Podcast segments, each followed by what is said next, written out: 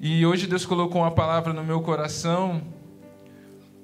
Por isso que eu já elogiei, falei que todo mundo está bonito, porque o tema da mensagem de hoje é visão espiritual. Amém? Então você que não estava se sentindo assim tão, tão bonitão, hoje a gente vai exercer a fé. Olha para quem está do seu lado e fala: Você está tão bonito. Amém? Então, essa é uma igreja que está exercendo bem aquilo que a gente vai vai estar tá falando hoje. Queria que você abrisse a sua Bíblia em João 9. Evangelho de João, capítulo 9. Deus tem algo para falar conosco através desse texto.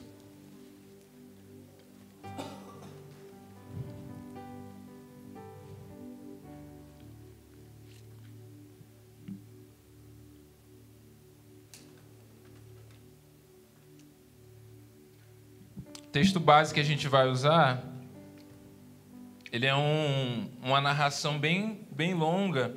Nós não vamos ler todos os versículos, mas depois que a gente ler, eu vou estar narrando também alguns acontecimentos.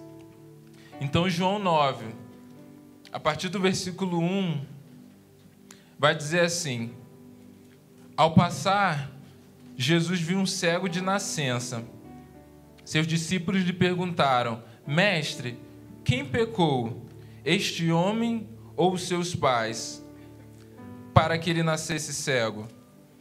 Jesus disse: Nem ele nem seus pais pecaram, mas isto aconteceu para que a obra de Deus se manifestasse na vida dele. Enquanto é dia, precisamos realizar a obra daquele que me enviou. A noite se aproxima quando ninguém pode trabalhar. Enquanto estou no mundo, sou a luz do mundo. Tendo dito isto, cuspiu no chão, misturou terra com saliva e aplicou aos olhos do homem. Então disse-lhe: Vá, lave-se no tanque de Siloé, que significa enviado. O homem foi, lavou-se e voltou vendo. Versículo 24 agora. Pela segunda vez chamaram o homem que fora cego e lhe disseram: Para a glória de Deus, diga a verdade, sabemos que esse homem é pecador. Ele respondeu: Não sei, aqui falando de Jesus. Não sei se ele é pecador ou não. Uma coisa eu sei: eu era cego e agora eu vejo. Então lhe perguntaram: O que fez ele a você? Como abriu seus olhos? Ele respondeu: Eu já disse, vocês não me deram ouvidos. Por que quero ouvir outra vez? Acaso vocês também querem ser discípulos dele?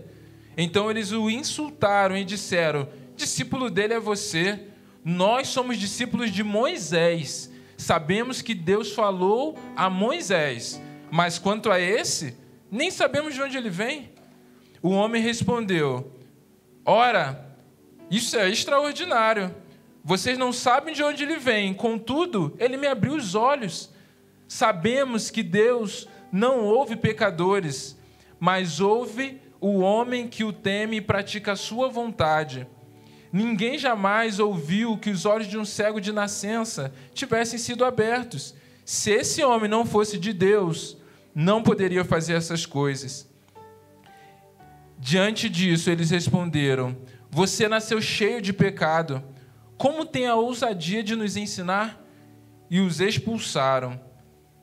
35. Jesus ouviu que o haviam expulsado e, ao encontrá-lo, disse: Você crê no filho do homem? Perguntou o homem: Quem é ele, Senhor, para que eu nele creia? Disse Jesus: Você já o tem visto, é aquele que está falando com você. Então o homem disse: Senhor, eu creio, e o adorou. Disse Jesus: eu vim a este mundo para julgamento, a fim de que os cegos vejam e os que veem se tornem cegos. Alguns fariseus que estavam com ele ouviram-no dizer isso e perguntaram: Acaso nós também somos cegos? Disse Jesus: Se vocês fossem cegos, não seriam culpados de pecado, mas agora que dizem que podem ver, a culpa de vocês permanece. Então esse é um texto muito muito conhecido nosso, né, da cura desse cego de nascença, né? E a palavra sobre hoje é sobre uma visão espiritual. Durante a maior parte desse texto, até o versículo 35 mais ou menos, Jesus está falando, o texto vai narrar uma cura física. Texto vai narrar uma experiência física de um homem que não podia literalmente ver, né? Então, aqueles homens vão até Jesus, questionam Jesus, olha, quem pecou? Né? Porque aquele povo tinha um entendimento de que quando uma pessoa ela nascia com algum tipo de enfermidade ou deformações, aquilo poderia se ter sido fruto de um pecado, mesmo no ventre, ou fruto do pecado dos pais. Então, era uma tradição, por exemplo, judaica. Se a mãe, quando estava grávida, ela praticasse idolatria, o filho poderia ser castigado por isso. O filho estaria ali pecando junto. Então eles tinham esse entendimento e eles vão questionar Jesus sobre isso. Jesus vai falar nenhum nem outro. E Jesus ele vai lá e cura aquele homem. As pessoas, os vizinhos daquele homem ficam perguntando assim: não pode ser. Não é possível que um homem de nascença cego pudesse ser curado. Nunca aconteceu isso antes. E aí vão perguntar: não, não é ele, não é esse cara que ficava aqui.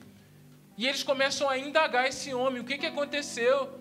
Ele fala: olha, o homem chegou até mim, ele fez lá lama no chão, colocou no meu olho e mandou eu ir lavar. E aí eu fui curado. E aí eles ficaram assim: não, mas tem algo estranho aí. E aí os fariseus eles ficaram sabendo as autoridades espirituais daquela época, que eram contra o que Jesus estava praticando, ficaram sabendo disso também. Não, vamos lá investigar isso, o que está acontecendo? E foram lá, vamos, já que ele já falou que ele foi curado, vamos perguntar aos pais dele, porque não é possível, esse homem não foi, não. O texto que a gente pulou vai narrar que eles procuraram os pais desse cego, para falar assim: olha, aquele homem que está lá vendo era o filho de vocês mesmo? Ah, tem algo errado aí. Pode contar, fala pra gente.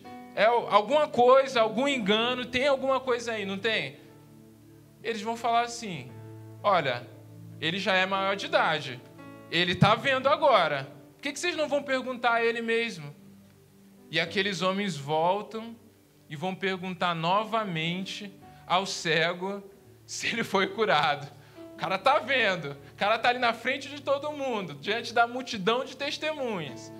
Mas o povo queria encontrar alguma forma de negar que houve aquele milagre.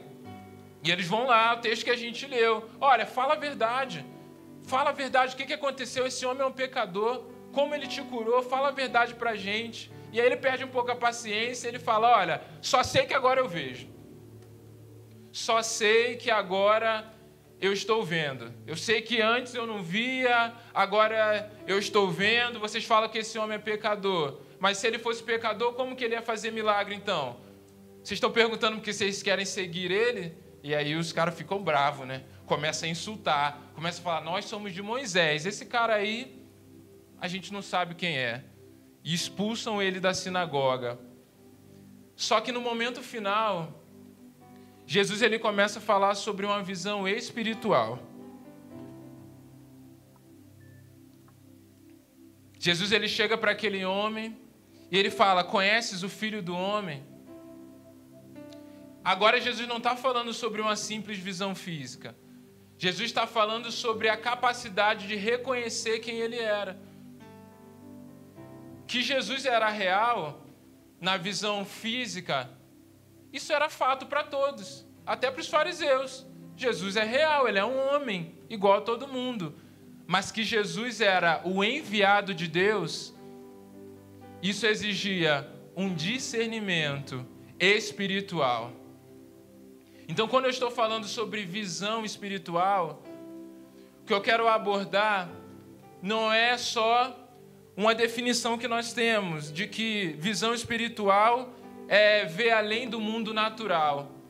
Então, por exemplo, talvez você já teve essa experiência. Eu conheço pessoas que já tiveram essas experiências. A Bíblia também vai narrar algumas experiências assim, de pessoas que elas tiveram a oportunidade de ver coisas que eram além do mundo natural.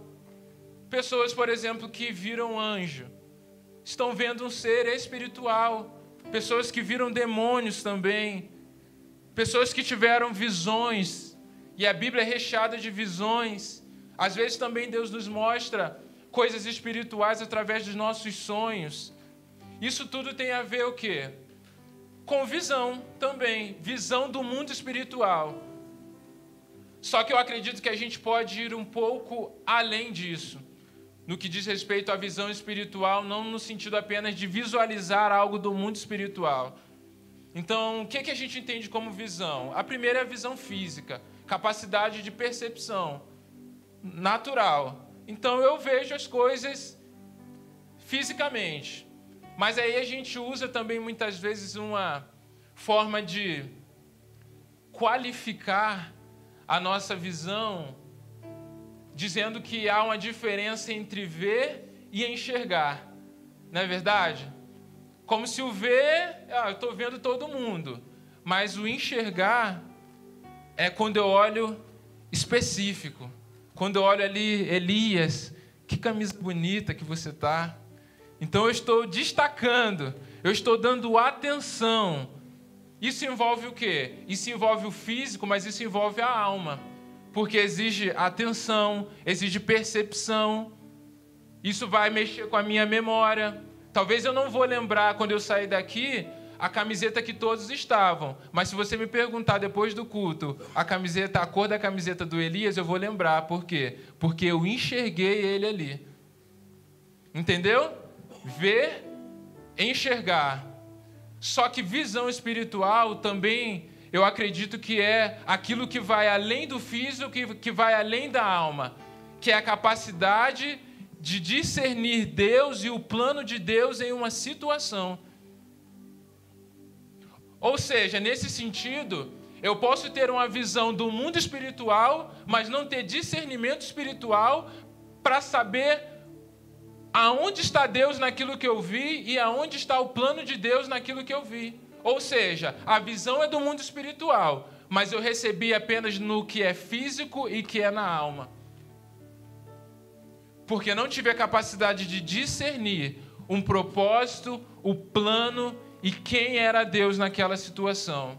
Conseguiram entender essa parte? Amém? Amém? Quando Jesus ele fala sobre um discernimento espiritual daqueles homens, Jesus está falando disso, sobre uma capacidade de olhar um propósito espiritual naquela situação, nas atitudes, naquilo que Jesus estava fazendo.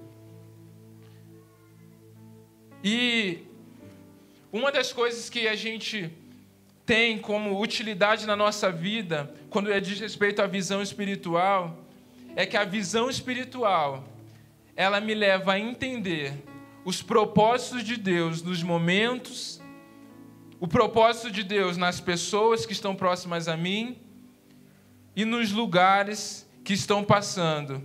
Olha que Deus, Jesus vai falar sobre aquilo que eles estavam questionando. Isso aconteceu para que a obra de Deus se manifestasse na vida deles. Aqueles homens, Jesus está falando assim: a visão de vocês está totalmente distorcida. A visão espiritual de vocês, o discernimento sobre o propósito, está totalmente distorcida. É fato que esse homem é cego, mas o problema não está nele ser cego. O problema está no significado espiritual que vocês estão dando para essa situação. Há um propósito naquele homem ser cego. Há um plano de Deus para aquele homem ser cego. No entanto, aquelas pessoas se negavam a acreditar que Jesus curou aquele homem, por fato de que eles acreditavam que era uma maldição divina. E que homem normal poderia curar alguém de uma maldição espiritual? Quem teria poder para curar alguém que foi castigado por um pecado? Quem poderia eliminar o castigo de uma pessoa sem ser uma divindade? O que acontece aqui é que o milagre da cura desse homem era um milagre que testificava que Jesus era o Messias. Tudo aquilo que eles negavam sobre Jesus, tudo aquilo que eles queriam criticar Jesus, que eles queriam perseguir Jesus, aquele milagre era uma resposta que testificava que Jesus era Deus, porque sendo um castigo espiritual, somente Deus poderia curar aquele homem. É por isso que muitos estudiosos vão dizer que Jesus, inclusive quando ele mexe ali na terra, também é um apontamento para a criação. É como se Jesus, como Deus, e o livro todo de João, ele vai apontar o quê? Jesus como Deus. É o livro do eu sou. Ele começa dizendo: no princípio era o Verbo, o Verbo estava com Deus, o Verbo era Deus. Ele estava com Deus desde o princípio, e sem ele, nada do que foi feito se fez. Nele estava a vida, e a vida era a luz dos homens. Então, quando Jesus está pegando ali a terra e ele está mexendo, Jesus está tornando de novo o pó da terra, e é como se Jesus estivesse dando um novo olho para aquele homem, dizendo: Eu sou Deus desde a criação, eu sou o Verbo. Ele vai dizer assim: aquele que me enviou. E ao mesmo tempo que ele vai lá para o tanque de Siloé, que significa o quê? O meu enviado. Vai lá se purificar. Pra... E aquele homem, quando volta, ele passa a ver.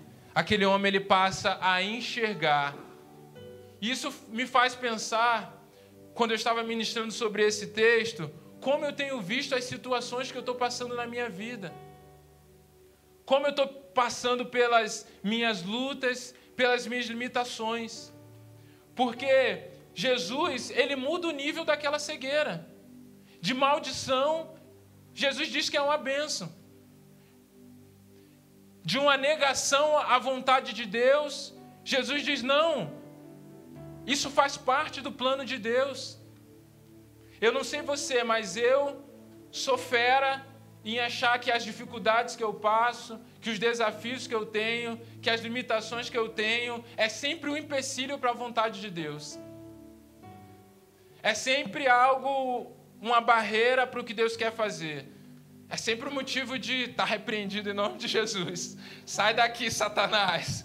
Então, é tudo que acontece é algo Satanás querendo me tirar do plano de Deus. Por quê? E aí eu vivo achando que a caminhada, a minha caminhada de fé, a minha caminhada de vida, de viver os planos de Deus, é como se fosse uma corrida de barreiras. É como se fosse aquela corrida que tem as barreiras e eu tenho que ir pulando, pulando, e aí se eu bater uma barreira, eu tenho que começar tudo de novo. Não, caí nessa parte aqui, Satanás venceu, agora eu tenho que. Mas quando Jesus ele diz sobre aquele homem: essa enfermidade é para a obra de Deus, e Jesus é evidenciado através desse milagre. Eu passei a entender que a minha caminhada de viver os planos de Deus, a minha caminhada com Deus, ela se parece menos com uma corrida de barreira e ela se parece mais com a corrida de bastão. A enfermidade não era a barreira. A enfermidade era um bastão que Jesus confiou àquele homem para que no tempo certo ele pudesse passar, para que a glória de Deus fosse evidenciado através da vida dele. Talvez a situação que você esteja passando hoje, que você está vendo com a barreira sendo bastão, seja aquilo que Deus confiou a você que, que uma hora você vai ter que passar, ou que uma hora você vai chegar no ponto de chegada, e você vai concluir aquela caminhada, você vai passar daquela fase, você vai vencer aquela estação. A gente vê, por exemplo, João Batista, ele era cheio do Espírito Santo desde quando? Desde o ventre da sua mãe. Qual foi o propósito que João Batista teve? ele foi a voz que clamava no deserto. Jesus preparou o caminho para quê? Para Jesus. Para que Jesus também fosse o quê? Evidenciado como Deus. Aquele homem carregou a cegueira desde quando? Desde o ventre, desde o seu nascimento. Assim como João Batista. Mudou a forma, mudou o lugar, mudou a função mas os dois cumpriram o propósito. O bastão de João Batista era ser uma voz que clamava no deserto. O bastão daquele homem era ser cego de nascença. Mas os dois alcançaram a chegada e os dois estavam no pódio comemorando junto que Jesus é Deus. Aleluia. Talvez você esteja carregando hoje bastão, um bastão que você não quer. Talvez você esteja quase desistindo da corrida. Mas espere, porque no tempo certo você vai estar também na chegada, juntamente com Jesus, comemorando a vitória, porque Ele confiou esse bastão a você. Eu lembro que na minha vida, algumas vezes eu tentei fugir desse tipo de bastão. Quando a nossa visão espiritual ela está distorcida, nós corremos o risco de transformar não apenas situações, mas pessoas que são canais de Deus em nossas vidas em maldição. Aqueles homens, eles estavam vivendo a realidade de cegueira espiritual. Jesus está fazendo um milagre que vem fazer eles enxergar. Jesus vai dizer assim: Olha, eu sou a luz.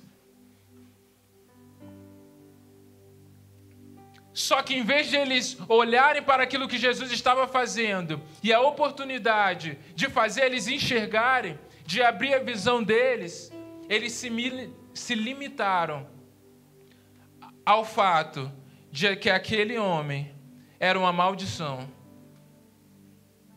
Sabe? Você já teve experiências assim de você ter pessoas no seu dia, você ter pessoas lá no seu trabalho, você ter pessoas às vezes na sua família, familiares, e você fala assim: nossa, essa pessoa é uma maldição de Deus. Essa pessoa é um enviado do, do Janho, né? na minha vida. E eu já passei por isso, gente. Eu já, quando assim que eu vim para Curitiba, eu tinha um líder, né? Eu fiquei numa equipe no ministério que eu era e eu tinha um líder que eu falava assim, gente, não é possível. Sabe quando você pensa assim que tudo que a pessoa trata todo mundo de um jeito e só você é diferente?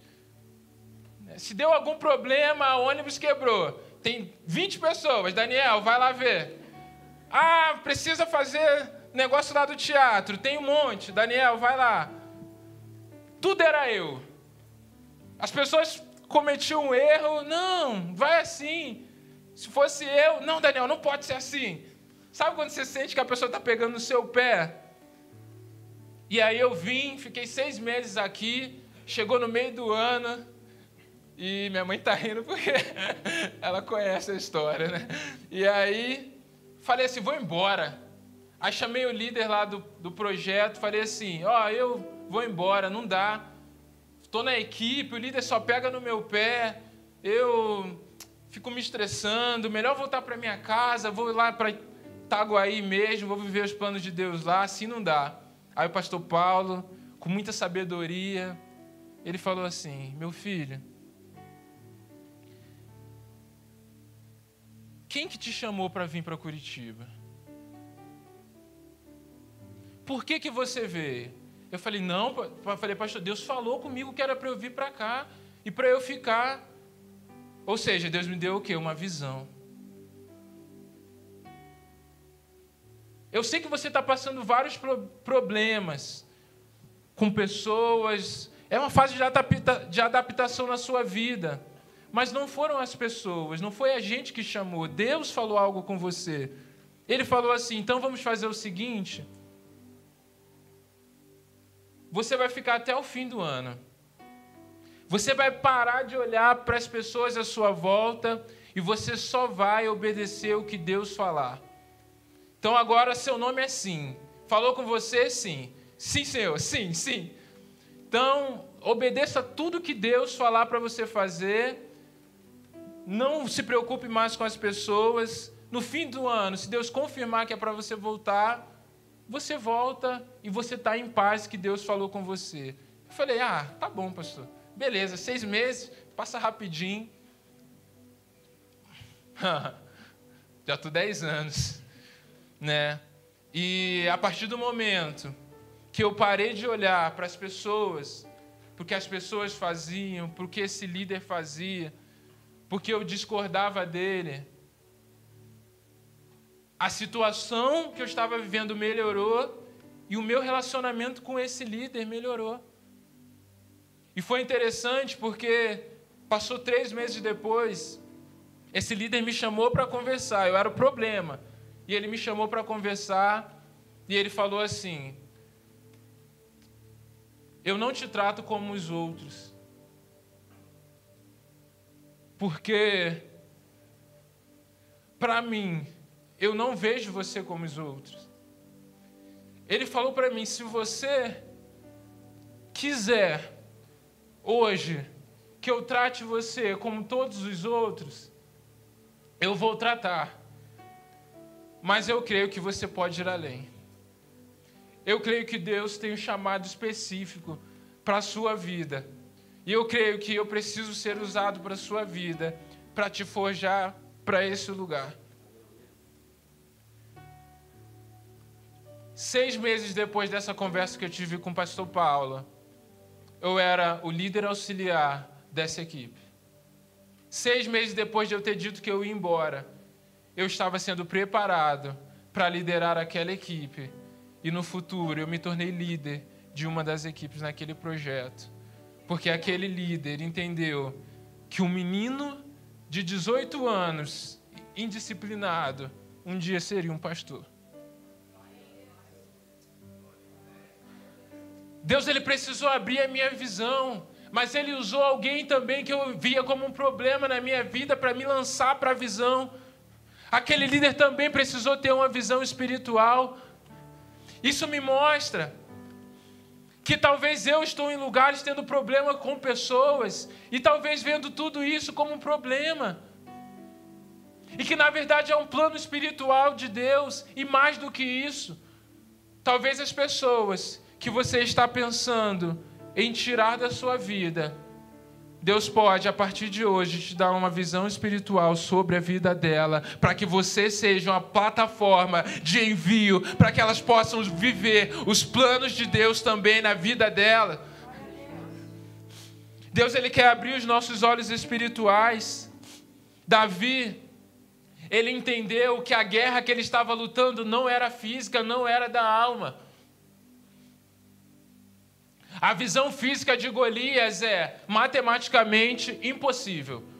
Não dá para a gente pegar o nosso melhor e lutar contra Golias, não dá. A visão de Golias emocionalmente, 40 dias com medo. Quando eu olhava e enxergava em Golias o potencial de guerra dele, eu sentia medo. Israel estava intimidado, dizendo: a gente não tem o que fazer. Mas Golias ia lá todo dia afrontar o povo. Davi vence aquela guerra porque ele mudou a perspectiva. Davi mudou a visão. Davi entendeu que Golias não vem contra mim, Golias vai contra o Senhor. Golias não é apenas um homem, Golias representa uma potestade que quer aprisionar o povo de Deus. E aí, quando eu entendo que eu estou enfrentando não uma pessoa, mas uma potestade espiritual, eu uso as armas certas. Eu não preciso das armas físicas que vão me deixar pesado, que eu não vou conseguir carregar, que vão me cansar na luta, mas eu digo: você vem contra mim com espadas e lanças, mas eu vou em nome do Senhor que é todo poderoso. Eu vou em nome do Deus de Israel, porque ele vence a minha guerra, Ele vence as minhas batalhas.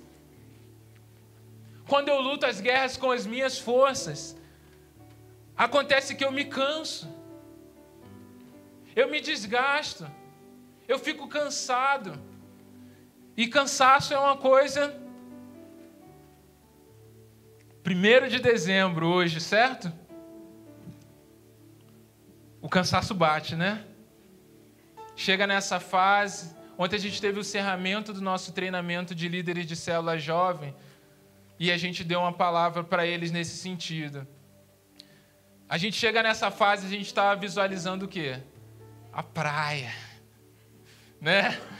A gente está visualizando a nossa viagem, a gente está visualizando o nosso tempo. Tudo que a gente quer é ter paz, é descansar. A gente já está desligando o motor e deixando na banguela. Porque a gente vai o quê? A gente vai ficando cansado, a gente trabalha tanto durante o ano, a gente corre. E o, e o descanso ele é importante. O descanso ele é importante, ele é revigorante, ele renova as nossas forças. E a gente começa o ano forte, a gente começa o ano empolgado, a gente faz planos, sonhos, né? A gente fala que vai entrar na academia, né? vai fazer dieta, a gente fala que vai ler a Bíblia inteira. Então, pelo menos assim, a gente dá um gás, né? Só que o período do cansaço, ele também é uma armadilha. E a gente precisa cuidar com isso. O período do cansaço é um período que nós podemos correr o risco de transformar um momento de cansaço em uma decisão eterna. Todas as vezes que eu ia para o Rio de Janeiro, eu pensava se eu ia voltar ou não para Curitiba. Todas as vezes. Eu chegava cansado em dezembro, certo, ah, não vou voltar. Chega. Aí Deus ia falando. Natal, Ano Novo, janeiro. Aí chegava ali no dia 20 de janeiro, eu falava para meus pais: gente, não tem como ficar. Eu tenho que voltar. Eu tenho que continuar a minha caminhada. Mas o que, que o diabo queria? Que o meu tempo de cansaço, o meu período longe da família, longe de amigos, o meu período vivendo longe, eu tomasse uma decisão permanente eu tomasse uma decisão que mudasse toda a trajetória da minha vida. Não foi isso que Esaú fez? Esaú volta o quê? Com fome, cansado, desgastado. E aí ele troca um plano de primogenitura por um prato de lentilhas. Porque o inimigo sempre tem um prato de lentilhas para te oferecer. Ou você acha que o diabo ele vai vir tentar te desviar, tentar afetar você quando você está no fogo. Você acha que aqui, aqui na igreja, depois desse louvor maravilhoso, depois dessa, desse momento que a gente teve, é nesse momento que o inimigo vai atacar? Não. Você acha que é lá no Basileia que ele vai atacar? Que a gente está lá firme, que a gente está lá posicionado? Que ele vai querer mudar os planos da sua vida? É lá na célula? Está todo mundo junto, unido? Não é. É no quinta delas que as mulheres estão aqui, fogo puro. Amém? Amém? Não são nesses momentos. O inimigo tem como uma estratégia tentar nos parar no momento que a gente baixa a guarda. No momento que a gente baixa a guarda, ele vai tentar dizer assim: olha, será no ano que vem você deve continuar? Será que Deus não tem coisas novas? São nos momentos assim das férias que penso assim, poxa, mas quando estava tendo as coisas, eu precisava orar mais, né? Agora eu estou de férias. Orar, ler a Bíblia, né? ir no culto. Poxa, mas férias, né? Eu depois eu vejo lá no YouTube. Vou tirar um pouquinho as férias de Jesus um pouco. Não deixe que um período de descanso um período de, de se aquietar, seja um período de a sua visão se tornar distorcida para aquilo que Deus quer. Faça o contrário. Faça com que as suas férias, o seu tempo de descanso seja o melhor tempo, aonde Deus vai falar com você e a sua visão vai ser ainda mais forte. Se você for viajar, se você for tirar um tempo de descanso, tire, mas ouça Deus nesse tempo, para quando você voltar, você tenha uma visão clara, permanente do que Deus tem para a sua vida, dos planos dele, para que seja o melhor ano da sua vida. Aleluia! Deus tem planos para você. E quando eu entendo a visão de Deus sobre a minha vida, as minhas decisões, o que me guia, tornam-se em propósitos eternos. Eu faço o contrário. Ao invés de eu tornar de uma situação, um momento, uma consequência eterna, não, eu tomo as decisões que são específicas, baseado no plano de Deus que é eterno. Não foi isso que o apóstolo Paulo fez? Ele está indo para uma cidade, ele tem uma visão que mostrava que ele tinha que ir para Macedônia. Isso está em Atos 16. E aí ele vai.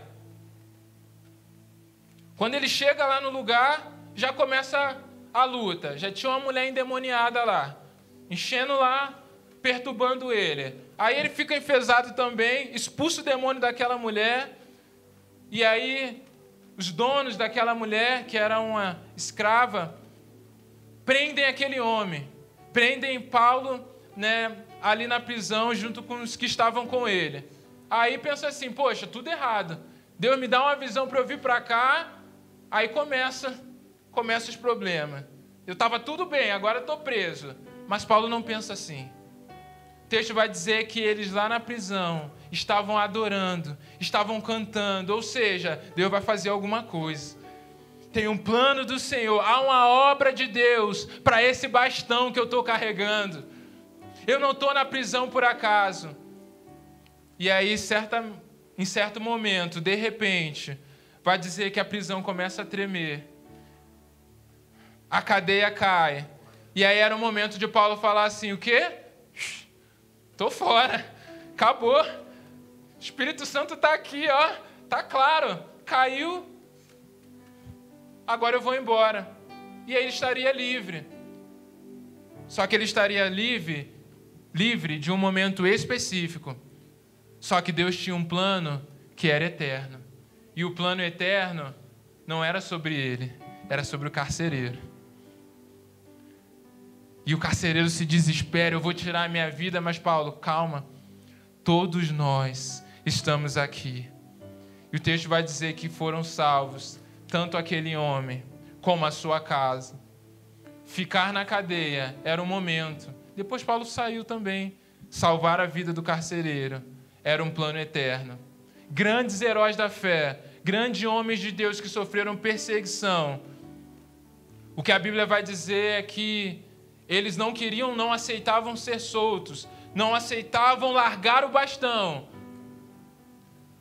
porque entendiam que havia uma visão espiritual e que era nessa visão que eles estavam se apegando de uma vida eterna com o Senhor. Então eu tenho um alvo para mim.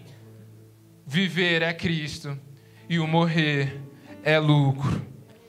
A visão espiritual providencia uma clara imagem do que Deus quer que você faça.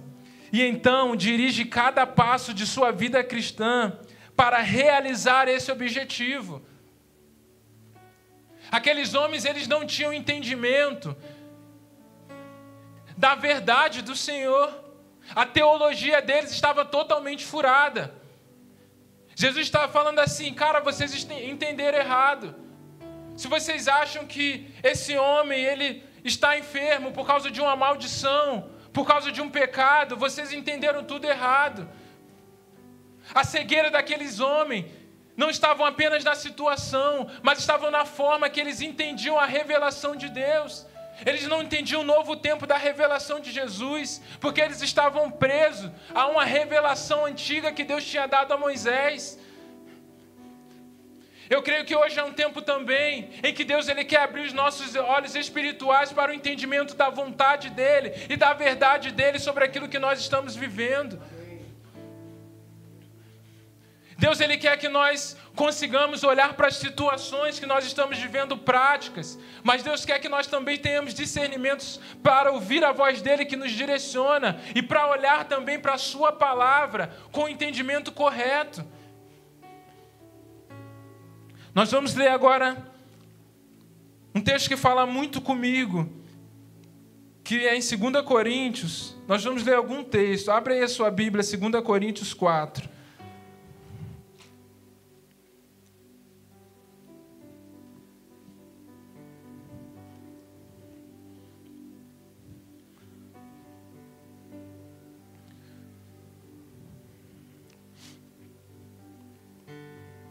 2 Coríntios 4, do versículo 3 ao 6, diz assim: Mas, se o nosso evangelho está encoberto para os que estão perecendo, é que está descoberto.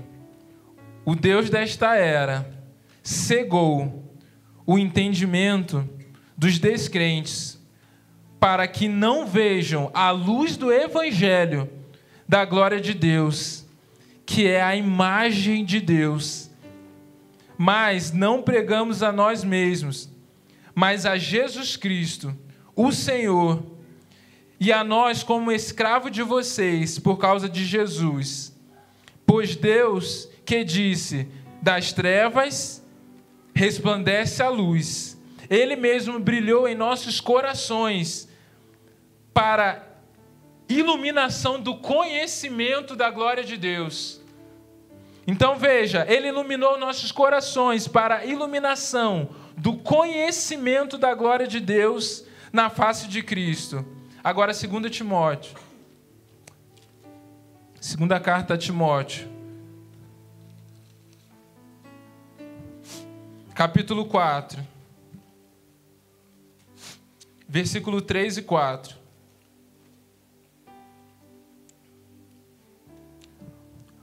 Olha o que vai dizer esse, trecho, esse texto. Pois virá o tempo em que não suportarão a sã doutrina. Ao contrário, sentido coceira nos ouvidos, juntarão mestres para si mesmos, segundo os seus próprios desejos eles se recusarão a dar ouvidos à verdade, voltando-se para os mitos. Quando eu li esse texto, pensando sobre essa passagem de João 9 do cego, eu fiquei pensando, gente, parece que Paulo escreveu nessa passagem. Parece que Paulo escreveu depois o que exatamente esses homens, essas autoridades espirituais estavam vivendo. Olha só, sentindo coceira nos ouvidos. O povo chegava e falava assim: Olha, aquele homem de nascença foi curado. Parece que eles ficavam com coceira no ouvido. Não é possível. Não é possível que esse homem é o Messias. E aí vai dizer: juntando, juntarão mestres para si mesmos. Ou seja, eles reconheciam que eles eram mestres, segundo o que? A verdade que trazia conveniência para eles. Mas eles não reconheciam que Jesus era o mestre. E vai dizer assim: voltando-se para os mitos. O que era o entendimento de que aquele homem era amaldiçoado? Era literalmente um mito. Era literalmente algo, uma mentira da tradição deles que colocava peso sobre as pessoas. Aqueles homens estavam vivendo exatamente essa realidade. Só que Jesus, ele não é esse mestre. Jesus ele não é o mestre onde a verdade dele tem o objetivo de alcançar os meus desejos. Não. Jesus ele é o mestre para que eu abra mão da minha verdade para viver a verdade que ele tem para mim. Quando eu não entendo que eu quero viver a verdade de Jesus e quando eu não me dedico de todo o coração para entender a revelação dele para a minha vida, o entendimento bíblico da sua palavra, eu começo a viver pelo meu próprio entendimento. E é nesse sentido que Jesus ele vai dizer assim: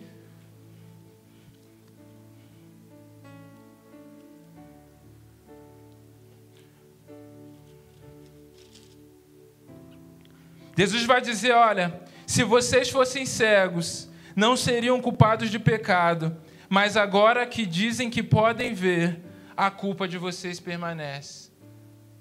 Jesus está dizendo assim: o problema não é ser cego, é igual aquela, aquele ditado, né? O pior cego não é aquele que não vê, mas é aquele que não quer ver. Só que Jesus ele muda também esse paradigma. Jesus diz assim: o pior cego não é aquele que vê, o pior cego é aquele que pensa que vê. Aqueles homens eles não estavam abertos ao entendimento. Eles não estavam abertos à revelação, eles não estavam abertos a viver um despertamento espiritual de discernimento da re verdadeira revelação de Deus, que era através de Jesus. Mas o plano de Deus para nós é que a gente possa experimentar uma vida de discernimento espiritual, de resposta, de que a gente vai olhar para a Bíblia, para a palavra de Deus e não ver apenas uma teoria, não ver apenas um estudo, mas que isso vai nos trazer respostas práticas para nossas vidas, que isso vai quebrar alguns tabus, que isso vão quebrar alguns mitos da nossa mente e que vão relevar o plano de Deus, que vão revelar aquilo que Ele tem para nós. Querido, algo que eu tenho para a minha vida muito forte. Eu estava conversando isso ontem com os meninos. Ontem eu fui ministrar em uma, em uma igreja na Lapa e a gente voltou conversando um pouco sobre isso.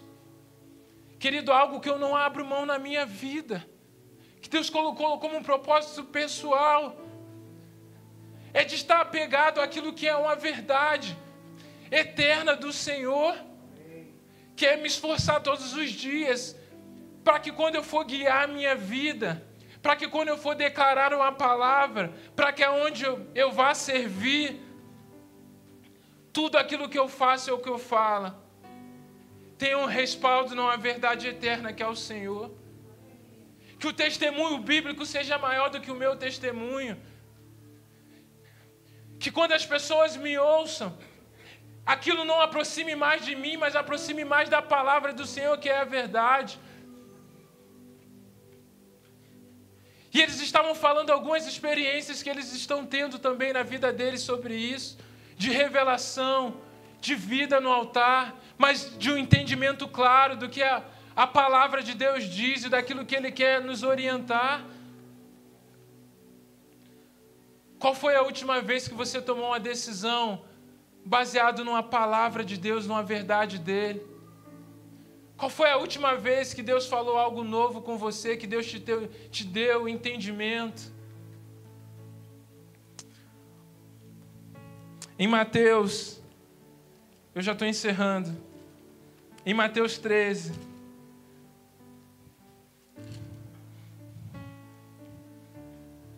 versículo 10 em diante, vai dizer assim: versículo 10. Os discípulos aproximaram dele e perguntaram: Por que fala o povo por parábolas? Ele respondeu: A vocês foi dado o conhecimento dos mistérios do reino dos céus. Diga assim: mistérios. Mas a eles não. A quem tem será dado, e este terá em grande quantidade. De quem não tem, até o que tem lhe será tirado. Ministério de adoração pode vir. Por essa razão, eu lhes falo por parábolas, porque vendo, eles não veem, e ouvindo, não ouvem, nem entendem. Neles se cumpre a profecia de Isaías. Ainda que estejam ouvindo, vocês nunca entenderão. Ainda que estejam sempre vendo, jamais perceberão, pois o coração deste povo se tornou insensível, de má vontade, ouviram com seus ouvidos e, fe e fecharam os seus olhos. Se assim não fosse, eu poderia ver com os olhos, ouvir com ouvidos, entender com o coração e convertesse, e eu os curaria. Deus ele quer curar a visão nessa manhã. Deus ele quer dar entendimento a nós nessa manhã. Ele quer te dar entendimento de uma direção sobre a situação que você está vivendo. Eu queria que você fechasse os seus olhos agora. Mas como é difícil muitas vezes obter respostas. Como é difícil entender o bastão que Deus está nos dando. Como é difícil entender os processos que nós estamos vivendo com Deus. Mas eu creio que nessa manhã Deus ele quer nos entregar algo. Deus ele vai dizer: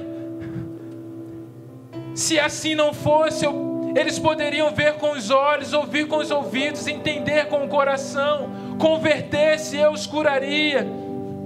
Deus ele quer te dar hoje uma visão espiritual. Deus ele quer hoje abrir os seus olhos para aquilo que você está vivendo, para situações.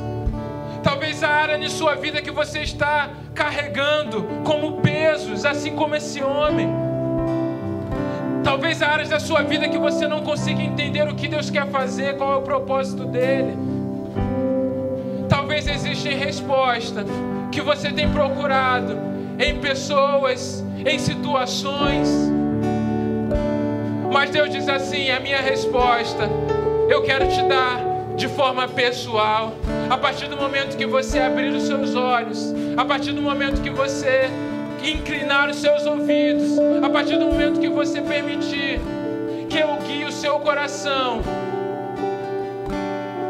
eu quero abrir os seus olhos para que você veja quem eu sou na sua vida, quem eu sou nessa situação, como eu estou trabalhando, para que através do que você faz, através do que você fale, através do lugar que você vai, através das pessoas que você se relacione, seja reconhecido. do que eu sou o Senhor. Se você deseja viver isso nessa manhã, pode se levantar, sair do seu lugar, vem aqui na frente, se junte aqui comigo porque Deus ele quer fazer grandes coisas através da sua igreja.